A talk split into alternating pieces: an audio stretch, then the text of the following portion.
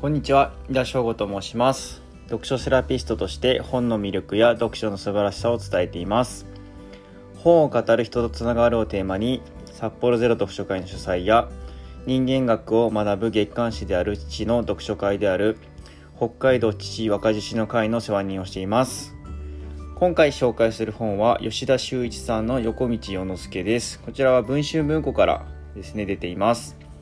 えっ、と、こちらの本は第90回札幌ゼロ読書会本の話をしようで紹介した一冊になります。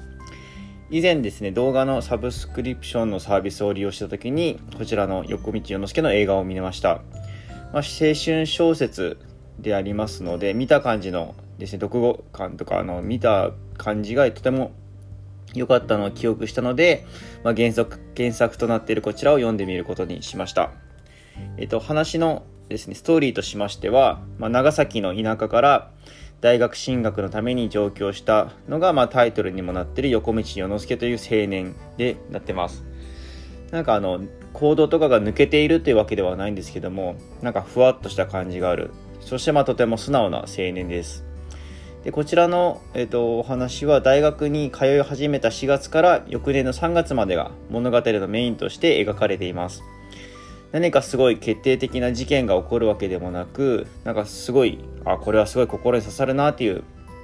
名言らしいものが飛び出すわけではないんですけども、まあ、それでもスラスラと先が気になって読むことができました。まずですね横道世之助はサンバのサンバのサークルに入ることになったりですとかまあ、あとはホテルのホテルマンのアルバイトをしたりするんですけどもそこでのいろいろな出会いとか出来事を通して、ま、成長していく姿っていうのが書かれてます。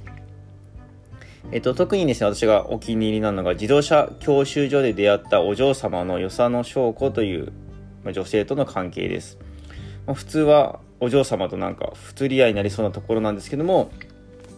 まあ、それでも関係性がうまくいくのはなんか、世之助の人のあたりの良さなのかもしれないなというふうに感じました。まあ、物語の途中途中で、まあ、それから、